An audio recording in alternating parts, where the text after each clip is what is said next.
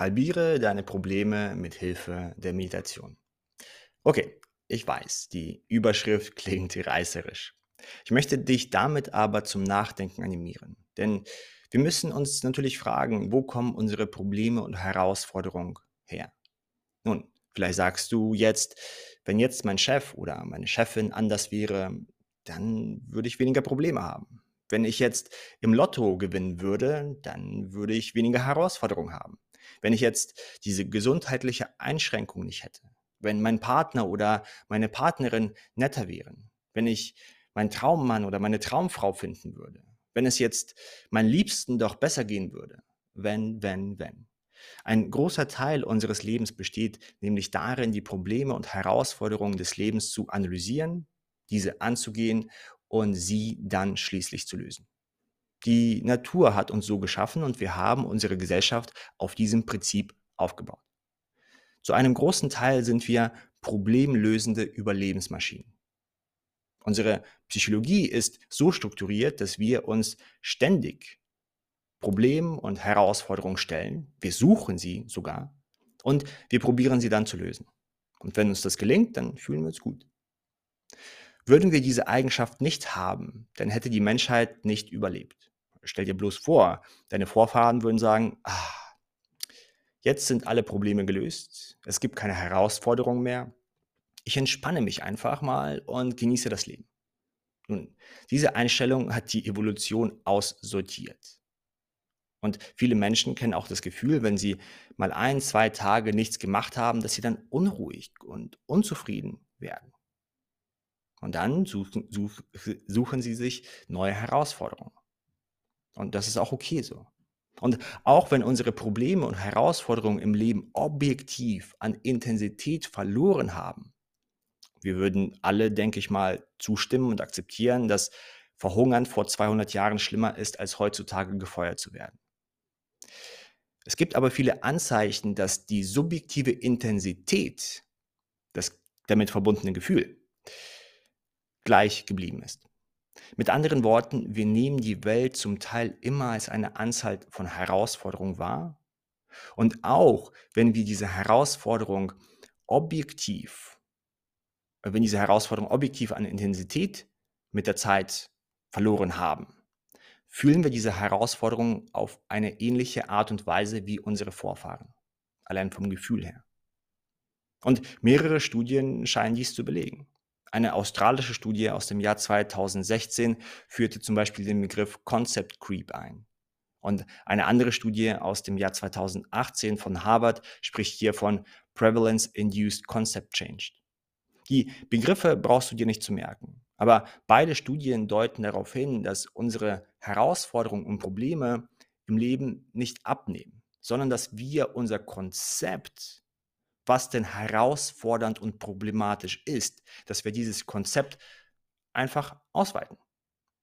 Werden unsere Herausforderungen weniger, dann weiten wir dieses Konzept aus und sagen, ah, das ist ja auch ein Problem, das habe ich jetzt zuvor gar nicht gesehen, aber jetzt kommt es in meine Problemliste sozusagen. Ein Beispiel.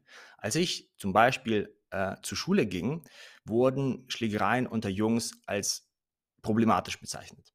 Und hier wurde auch hart eingegriffen. Beleidigungen waren bei uns aber an der Tagesordnung. Mädchen und Jungs erfanden die kreativsten Beleidigungen und wurden dafür gefeiert. Also von den Schülern, nicht von den Lehrern. Aber die Lehrer wussten das und es war vollkommen okay.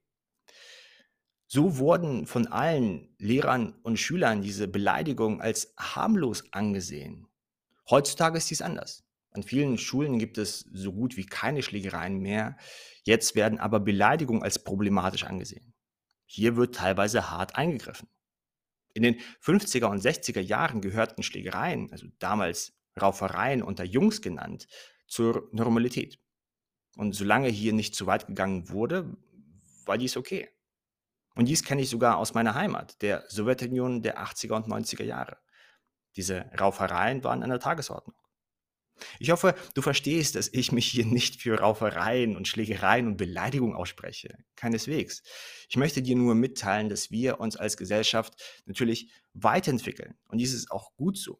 Das Problem liegt aber darin, dass wir unsere Probleme und Herausforderungen niemals lösen werden. sind Probleme und Herausforderungen gelöst, dann weiten wir das Konzept aus und sagen, ey, das ist jetzt ein Problem. Wir fühlen es also subjektiv auf die gleiche Art und Weise wie das Problem zuvor. Und obwohl wir objektiv weit gekommen sind. Wir dehnen einfach unser Konzept aus. Und dann beginnt natürlich wieder das Klagen, das Gemecker und die Unzufriedenheit. Jetzt kommen wir zum wesentlichen Teil dieser Folge. Denn in der letzten Folge haben wir ja besprochen, dass du mit Hilfe der Meditation lernst, dein Gefühls- und Kopfkino urteilsfrei wahrzunehmen. Du probierst also hier nicht einzugreifen, selbst wenn der Film auf der Leinwand deines Bewusstseins angsteinjagend und konfrontiert ist. Du weißt schließlich, dass du sicher in deinem Kinosessel sitzt. Eine wesentliche Eigenschaft von Gedanken und Gefühlen ist, dass sie flüchtig sind. Wenn du sie also nicht festhältst, sie analysierst und dadurch ihnen Leben und Intensität einhaust, verschwinden sie wieder nach einer Weile. Dies ist die essentielle Eigenschaft von Gedanken und Gefühlen. Stell dir dies wie bei einem Kind vor. Stell dir vor, ein Kind stürzt und schreit.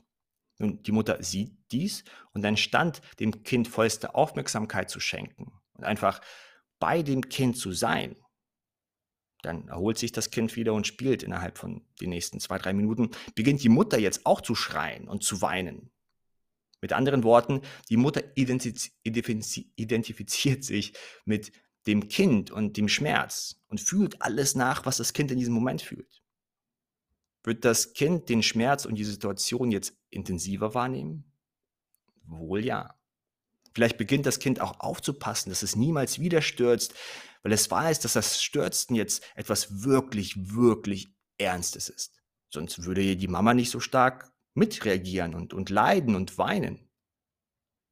Wenn du dein Kopf- und Gefühlskino beobachtest, dann lernst du, dass dies sehr ähnlich ist. Denn du kannst mit den Informationen, die du in diesem Gefühls- und Kopfkino siehst, natürlich arbeiten. Sie dürfen dich erreichen. Du darfst sie fühlen und spüren. Sie sollten dich aber nicht komplett einnehmen. Du solltest dich damit nicht komplett identifizieren. Denn dann wirst du zum Gefühl. Du hast es nicht mehr. Du wirst zum Gefühl. Nun, was wird durch diese Einstellung möglich? Okay, Stell dir mal vor, du bist jetzt noch nicht geübt in der Meditation. Und das mit dem, mit dem Kinosaal und dem Kinosessel, nun, das, das, das, das fühlst du noch nicht. Das hast du noch nicht integriert. Und jetzt bist du auf der Arbeit und du erhältst eine neue Aufgabe. Du freust dich zwar, gleichzeitig hast du aber auch Angst und Zweifel, ob du das überhaupt packst. Du probierst jetzt herauszufinden, wo diese Angst denn herkommt. Du fragst dich, ob diese innere Stimme des Selbstzweifels vielleicht sogar recht hat. Du findest keine direkten Antworten, also schenkst du dieser Angst und diesem Zweifel noch mehr Energie. Du identifizierst dich mehr und mehr mit dieser Angst und diesen Selbstzweifeln. Sie werden dadurch stärker, präsenter.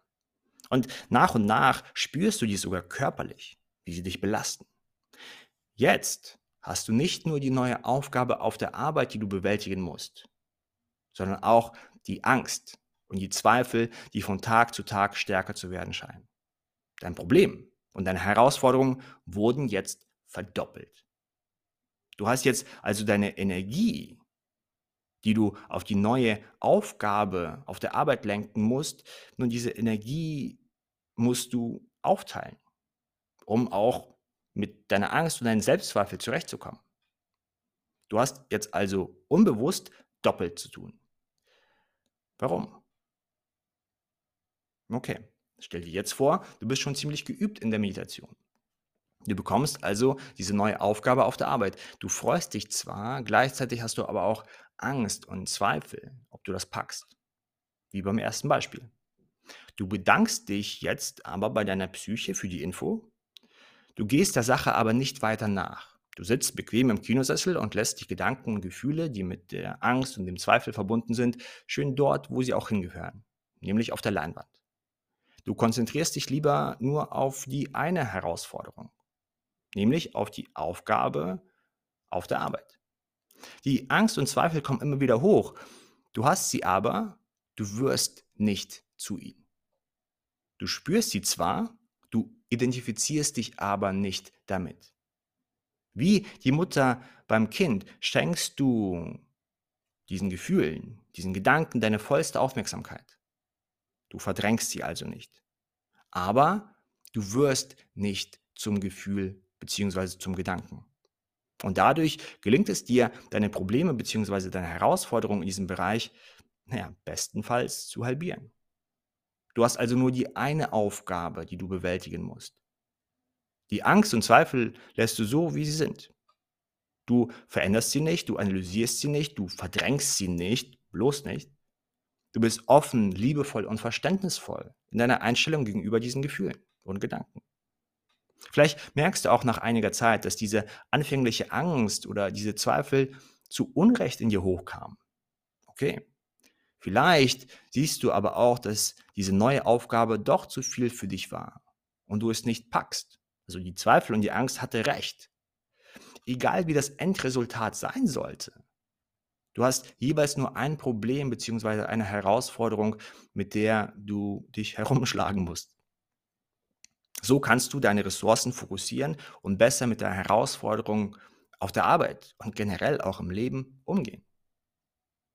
Das Leben schenkt uns schon genug Herausforderungen, die wir bewältigen, die wir zu bewältigen haben. Und wie du jetzt auch weißt, werden diese Herausforderungen niemals weniger. Es wird immer etwas zu tun geben. Du kannst aber lernen, mit den Herausforderungen deines Innenlebens, die ja auftreten, wenn du zum Beispiel Herausforderungen in der Außenwelt angehst, zu minimieren. Und wenn du lang genug meditierst und tiefere Einsichten in die Beschaffenheit und Psyche deines Bewusstseins hast, dann können sie sogar potenziell, möglicherweise ganz verschwinden. Wenn dir das gelingt, dann hast du die Herausforderungen und Probleme in deinem Leben halbiert. Denn das, was in dir im Inneren vorgeht, kannst du immer noch als Information nutzen und immer noch als wertvolle Gedanken und Gefühle, sie beherrschen aber nicht dein Leben. Du wirst nicht zum Gefühl, du hast sie. Und genauso wie wenn du einen Film anguckst, weißt du, dass der Film dir eigentlich nichts antun kann. Auch wenn er gruselig ist oder Angst einjagend. Er ist nur auf der Leinwand. Dies ist die Macht der Meditation. Und wie du siehst, geht es bei der Meditation um so viel mehr als um Stressbewältigung und besseren Schlaf, obwohl dies tolle Nebeneffekte sind. Es, gibt, es geht aber wirklich um eine um einen radikalen Perspektivenwechsel und einen neuen Umgang mit dir selbst, mit anderen Menschen und der Welt an sich. An dieser Stelle bedanke ich mich bei dir für deine Zeit, für deine Aufmerksamkeit und freue mich auf die nächste Folge mit dir.